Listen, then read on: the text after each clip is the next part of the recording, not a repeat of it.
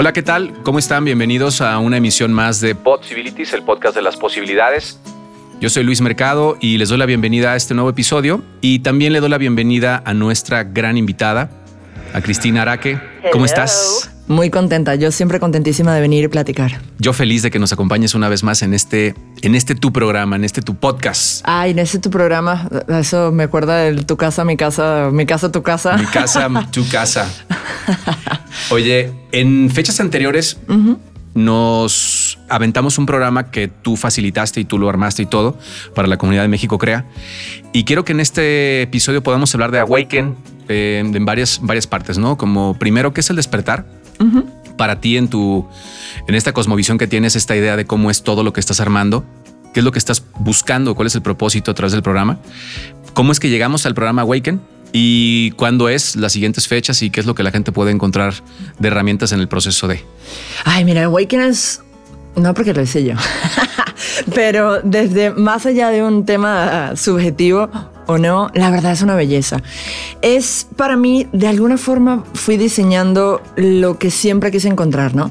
Un espacio en, el que poder despertar de alguna forma agarradito de la mano. Y, y ese estar agarrado de la mano no es evadiendo la responsabilidad, ¿no? Fíjate que el despertar es algo que ahora escuchamos como la palabra empoderamiento, como la palabra codependencia y tóxico, no sé qué, son palabritas que encontramos. Ansiedad. Ansiedad. se ha convertido sí, esa palabra que se repite en todas las frases, ¿no? En todas las charlas hay ansiedad. Eh, ah, exactamente, son abres el shampoo y sale, ¿no? Todas estas palabras. Y, la verdad es que creo que en ese proceso de que estén tan reiteradas se desvirtúa en gran medida lo que cada una de esas cosas representa o, implica o cómo se vive. Y en este caso, en, en todo este tema del despertar, fíjate que para mí el despertar tiene que ver con algo implícito a la renuncia a la normalidad. Y cada vez que digo hay que renunciar a la normalidad, la gente me mira como, ¿say what? O sea, ¿qué? No, eh, no estoy dispuesta. Y hay una frase que me encanta y que aprendí hace unos años que dice que el sentido común solo te va a dar una vida común, ¿no? Y la vida común, y la vida común dice que 8 de cada 10 personas no les gusta su vida.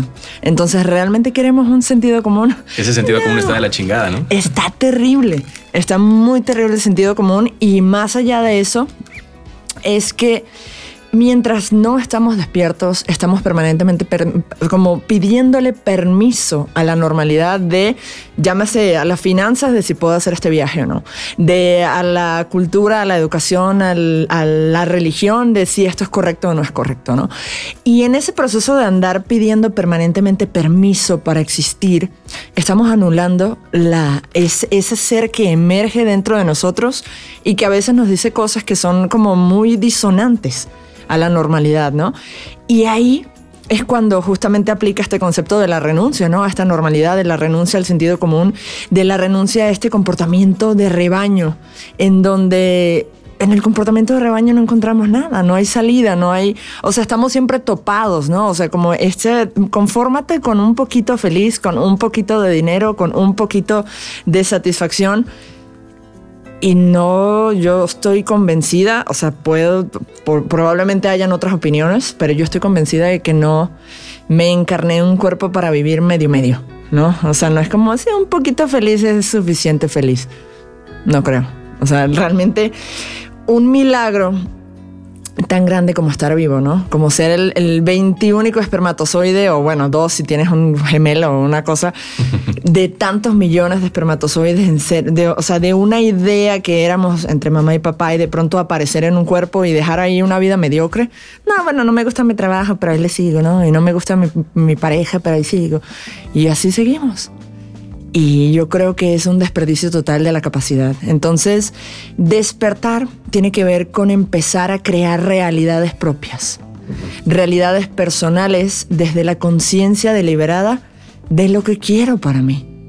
¿no? Y esa conciencia es leal a las, a las propias necesidades, a los propios instintos, a los propios deseos, a al... De hecho, por eso muchas veces parecen locos o parecen como... Uy, qué extraño, ¿no? Pero si te fijas, personas que han logrado cosas muy inspiradoras en la vida, siempre fueron locos hasta que dejaron de serlo, ¿no? Y de pronto eran héroes. O sea, de ser un loco ahora eres un héroe. Y, y, a la gente le cuesta esa transición de ser del loco al héroe, ¿no? Y creo que de eso va un poco el proceso de despertar, de permitirse la locura de descubrir realmente qué hay dentro de ti, ¿no? ¿Quién es el ser que habita ese cuerpo? Y, cuáles son las necesidades, las ganas, lo que se puede materializar a través de ti, que además es infinito, ¿no? Es un, como un closet gigantesco de decir, hoy puedo ser la histérica, hoy puedo ser la cariñosa, hoy puedo ser eh, la monja, hoy mañana puedo ser la prostituta, o sea, puedo hacer toda la gama de cosas sin limitarlo, ¿no? Y cuando estamos en la normalidad, cuando estamos dormidos, creemos que nos limitamos a que, ah, no, tú eres Luis Mercado y eres así, así, asado, ¿no? Y te quedas con esas etiquetas casado forever. ¿Por qué? Entonces hay que... La pregunta es por qué no hacerlo diferente, ¿no? Y ese proceso de despertar, de hacerlo diferente, es lo que me llevó a generar este proceso de awaken, ¿no? Y a yo traértelo así bien, oye Luis, se me ¿Qué tal si hacemos esto? Se me ocurre que vamos a revolucionar un poquito el mundo, un poquito más, ¿no? de lo que ya vienes haciendo. Y, y, con eso generar este programa, que además es, es un programa muy bonito porque está libre de dogmas, ¿no? O sea, sí le entramos a la espiritualidad, le entramos a la conciencia, le entramos a las neurociencias, a la física cuántica, a, la comprensión de tantas cosas, pero no es como lo que tienes que pensar, dos puntos, toma nota. No, no, al contrario. ¿Tú qué piensas sobre eso? ¿Cómo lo ves? ¿Cómo lo vives? ¿Qué recoges, no? Y ese proceso de que cada una de las personas va identificando que hay una realidad más allá de lo visible que además amerita o sea, es como el, 90% de lo que realmente hay es lo que no se ve. Y, y, que estamos no solamente desconociéndolo, sino obviamente no pudiéndolo usar como un recurso, porque lo desconocemos. Entonces es un poco conocer como las costuras del universo, ¿no? De qué está hecho esto y cómo lo puedo usar a mi favor, ¿no? Cómo usar todas esas fuerzas que existen. Y de eso va la formación. ¿Tú qué? A ver, ¿qué has escuchado tú? Eh, yo escuché a la gente muy contenta. O sea, escuché como... ¡Wow! Me, así me voló la mente, me puso a pensar un montón de cosas, me conectó con partes de mí que no tenía ni idea. Me ofreció una mirada distinta de lo que yo conocía de mí en general la sensación fue como hay tanto que discernir, hay tanto que, desmenuzar de toda la información, fue tanta la carnita que nos ofreció que, ah, o sea, está cabrón, o sea, es muchísima información, es, es mucho ir a, como integrando, irlo a, como aterrizando, pero pero en general como wow, o sea, como todos fue un wow, ¿cómo estuvo? Increíble, wow.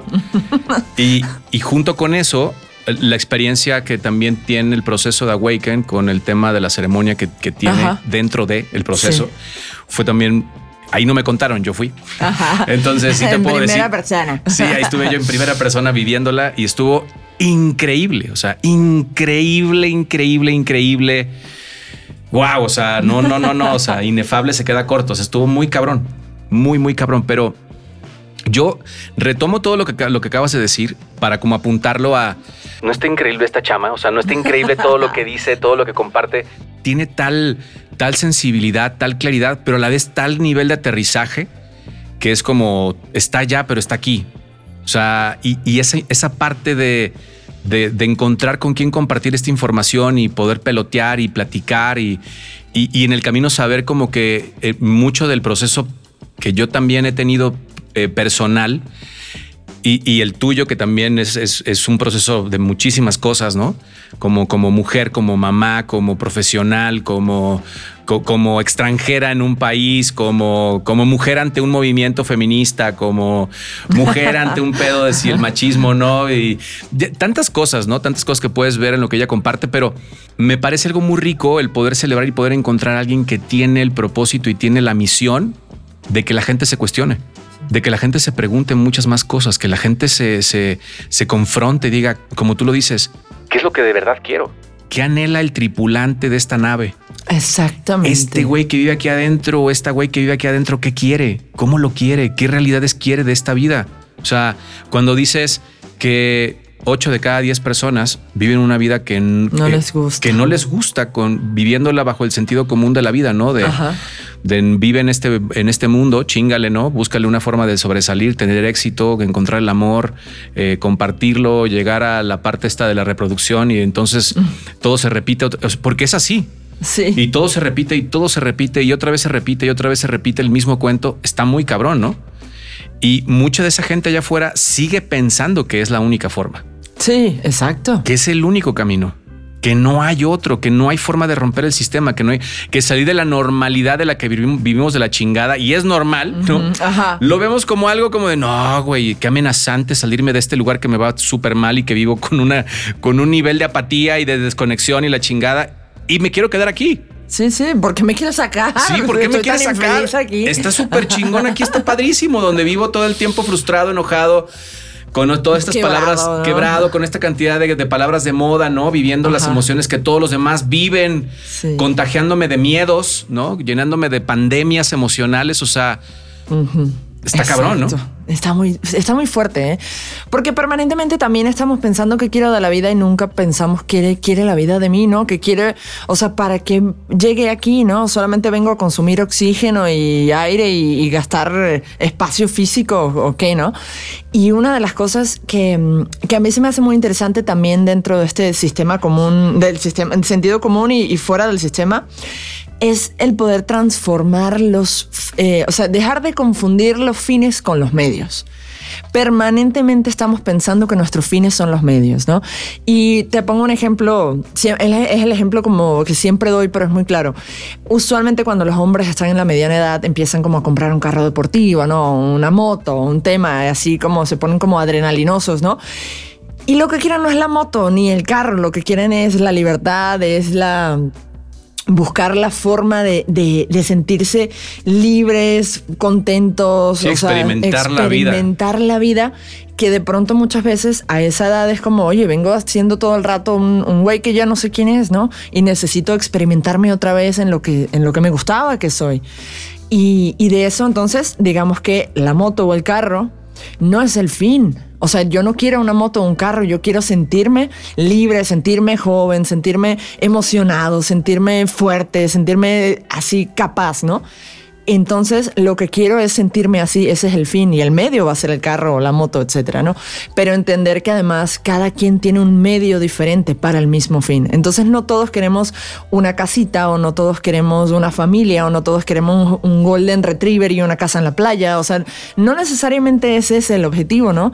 Ese no tiene que ser el fin para todo el mundo. Y eso es lo que necesitamos como sacudir, así como los perros taca, taca, taca, ¿sabes? Que se sacuden y decir, ok, ¿y quién soy, no? Detrás de, de mi trabajo, detrás de este rol que estoy jugando, en realidad, ¿quién vive, no? De ahí va. Qué cañón.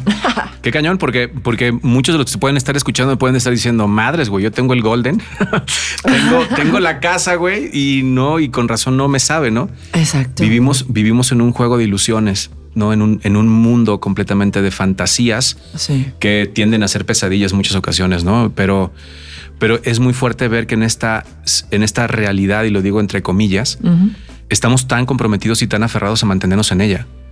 O sea, a validarla y a, y a solidificarla con más drama, ¿no? Con más dolor, con más, con más del sentido común. Y, y yo hablo a veces del sentido común y digo que creo que ahí está muy perdido, Sí. pero yo hablo de mi sentido común. hablo, hablo de mi En sentido a título personal. a título personal, no hablo de mi sentido común en, en- en la parte de, de experimentar, vivir, apasionarte, eh, arriesgarte, salir de lo que es habitual, darte el permiso de soñar cosas que no creías que no eran posibles y darles vida y hacerlas posibles. O sea, es, es- ese juego lo veo todos los días y durante tantos años que he estado en este juego de, del trabajo personal o, o de la conciencia, si le queremos llamar así, me doy cuenta que todos los seres humanos deseamos cosas bien básicas. Así O sea, y bien simples. Y en el camino dejamos, dejamos de, de pensar en ellas, dejamos de creer en ellas. Pensamos que eran tan simples que resultaban Innecesario. exactamente, o, o pensamos que eran tan, tan poco eh, eh, lucidoras para los demás o, o tan, o tan admirables. Es como... ¿Cuándo dejó de ser tan importante abrazar a alguien? Ajá. ¿no? ¿Cuándo dejó de ser tan importante decirle a otra persona, esto es lo que siento por ti? ¿Cuándo dejó de ser importante buscar reír en un día? ¿Cuándo dejó de ser importante el sentarme en un jardín, en un pasto y voltear a ver el cielo? O sea, cosas que son, que parece que están todos los días ahí, pero que no tenemos ni idea de cómo son. Sí. No, exactamente. No tenemos ni idea de cómo son. En estos días me pasó el, el día, hace unas semanas atrás, en la mañana había un arco iris impresionante, ¿no? Y salí a pasear el perro y veo el arco iris y yo, bueno, llorando de dicha, ¿no? En mi, ahí yo abrazar árboles, ¡ay, el arco iris! Y todo el mundo caminándome alrededor y nadie era, ni, o sea, primero ni me veían a mí en mi show de, de llorar de emoción ni veían el arco iris que ocupaba todo el cielo, ¿no? Era como, ¿dónde estás? ¿No? Todo el mundo tic, tic, tic con el teléfono. Y yo, o sea, a lo mejor es una cosa tan tonta y tan elemental, pero el poder disfrutar una cosa tonta y elemental hace que la vida sea tan disfrutable porque estás cada segundo disfrutando cualquier tontería, ¿no? O sea, ahorita entré aquí, ¿cómo huele? Huele divino, ¿no? Y ya el, el hecho de que huele divino es como, yes, ¿no? Una, sumo un contento en el día, ¿no? Y te doy un abrazo y sumo un contento, ¿no? Y así voy cada, cada rato sumando un contento y la mayor parte de la gente está tan dormida que no sumamos contentos. Y me ha pasado, el día que no me río, digo, oye, ay, me faltó algo, o sea, este, este día no estuvo bien, ¿no? O sea, algo no, no, me gustó. Me gusta más cuando me río y cuando estoy siendo como así impresionable, ¿no? De cualquier cosa. Y, y se siente mucho más gratificante. Yo, yo, me estoy acordando de una pendejada muy, muy buena de hace un ratito. Iba manejando cerca de la Minerva y escucho en un programa de radio a los locutores hablar acerca de una figura pública que estaba hablando de que se le apareció la llorona y la chingada. Y entonces uno de ellos hace, hace, una, hace una broma y dice, carajo, es que no hay gente que pueda ver gente muerta.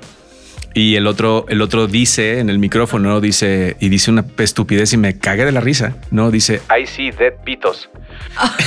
All the time. En, en, lugar de decir I see dead people, dijo I see dead pitos.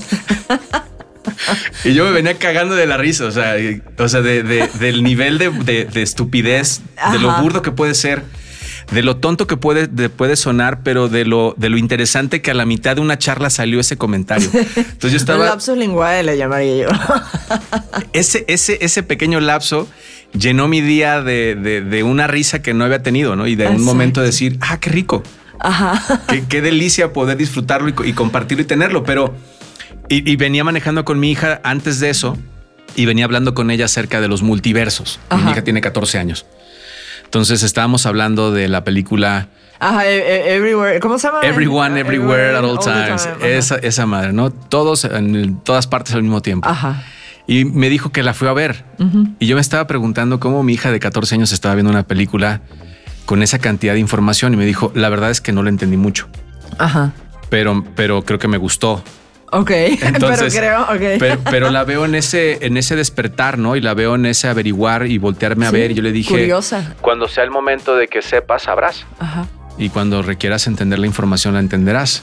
No te pierdas el momento de hoy claro. de lo que la vida en tu edad tiene para ti.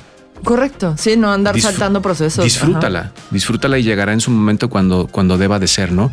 Y yo me acuerdo que cuando me decía eso mi mamá, que no me lo decía exactamente con las mismas palabras, pero me decía, no estés chingando. Ajá. Este, eh, se refería más o menos a lo mismo. Algo, lo, algo era muy parecido, pero hoy, hoy lo veo y digo, qué, qué interesante porque de muchas formas me estaba hablando de eso, ¿no? De, no te pierdas, no te pierdas momentos claves de esta existencia que en algún momento vas a querer volver a sentir.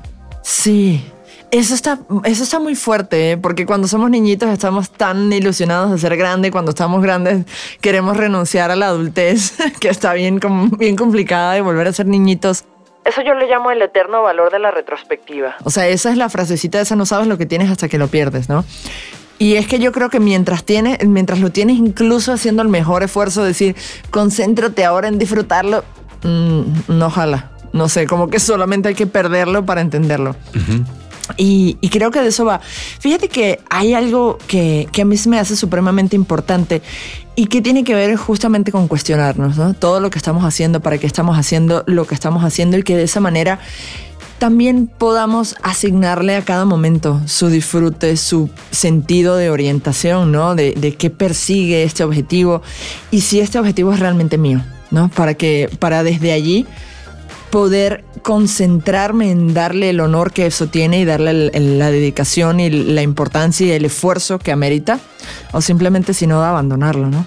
Y yo creo que de ahí viene la, la necesidad que tú y yo tenemos ambos de compartir este espacio, ¿no? De Awaken y que Además ya va a venir, ¿eh? Va a venir pronto el Awaken. ¿Cuándo viene? Tú tienes las fechas ahí. El más, la masterclass, para que sepan cómo aplicado, cómo va la cosa, va a ser el jueves 4 de agosto, ¿sí?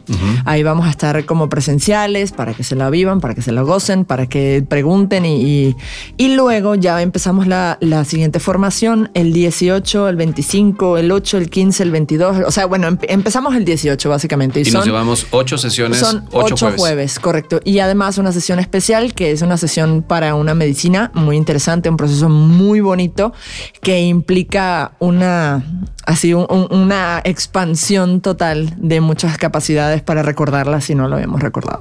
Entonces, eso va a ser empezando este, la masterclass este 4 de agosto para que se cercioren y arranquen el 18 con todo este proceso de despertar que está hermoso.